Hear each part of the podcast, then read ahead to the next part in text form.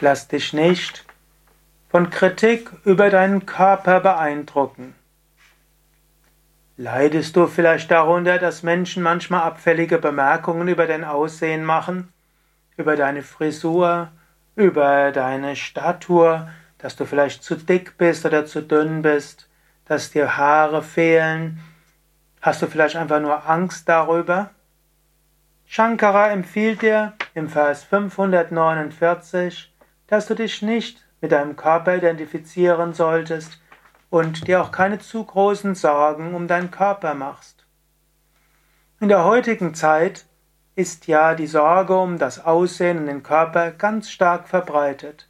Gerade weil Menschen nicht mehr aufgehoben sind in sozialen Kontexten, sie nicht mehr sich so sehr identifizieren mit ihrer Herkunft, mit ihrer Familie, Gerade dadurch, dass sie nicht aus ihrer festen sozialen Position eben eine, ein Selbstwertgefühl schöpfen, richten Menschen viel mehr Aufmerksamkeit an ihr Körper und Aussehen als Menschen früher. Vermutet man mindestens. Aber das ist unsinnig. Und Shankara sagt dir, warum? Vers 549. Tatvate bhandebhyo Vimuktam Brahma Vittamam Pashyanti Dehi Vanmudha Sharirabhasa Darshanat. Genauso wird der Kenner Brahmans, der frei von den Bindungen des Körpers ist, von den Unwissenden als einer mit physischem Körper gesehen. Was sie sehen, ist aber lediglich eine täuschende Erscheinung. Der Körper ist nur täuschende Erscheinung. Du bist nicht dieser Körper. Du bist das unsterbliche Selbst. Mache dir nicht so viel Sorgen um den Körper. Die einen mögen den Körper, die anderen mögen ihn nicht. Du kannst dich um den Körper kümmern und je nach Beruf mag es auch gut sein. Vielleicht brauchst du in einem oder anderen Beruf einen etwas gestylteren Haarstil. Vielleicht brauchst du sogar, wenn du regelmäßig vor der Kamera bist, ein bisschen Make-up über dem Gesicht. Vielleicht brauchst du eine Brille damit du etwas siehst. Vielleicht muss die Brille auch irgendwo sein, dass ein bisschen was aussieht. Vielleicht brauchst du eine Yoga-Kleidung, wenn du in den Yoga-Unterricht gehst. Vielleicht eine Yoga-Lehrenden-Kleidung, Yoga-Lehrerinnen-Kleidung, wenn du unterrichtest.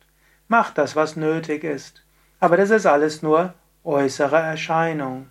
So ähnlich angenommen, du würdest in einem der virtuellen Computerspiele mitspielen wollen, wie Second Life oder hm, weiß nicht, Ego-Shooter oder ich weiß nicht, was es sonst noch gibt.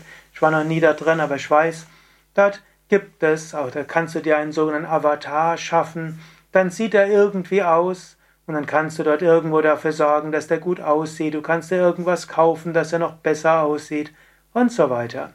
Das kannst du alles machen und so kannst du in diesem Spiel mitwirken. Aber du weißt, ich bin nicht dieser Avatar in diesem Computerspiel. Auch wenn ich, um das Spiel zu spielen, mit diesem Avatar umgehen muss und auch wenn ich mich bemühe, dass dieser Avatar gut aussieht, ich selbst bin nicht dieser Avatar. Du kannst sagen, dieser Körper ist in diesem Sinne auch nur ein Computer-Avatar. In diesem Spiel bist du. Und um in diesem Spiel, diesem Weltenspiel mitzuwirken, brauchst du einen Körper und du kümmerst dich um den Körper, aber du bist nicht der Körper.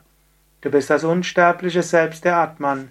Und du kannst auch mal aus diesem Spiel heraustreten und dich erfahren als reines Selbst. Denke drüber nach, dass diese Welt vielleicht auch so ist wie ein Computerspiel und dein Körper so wie ein Avatar in einem Computerspiel. Du bist das unsterbliche Selbst, der Atman.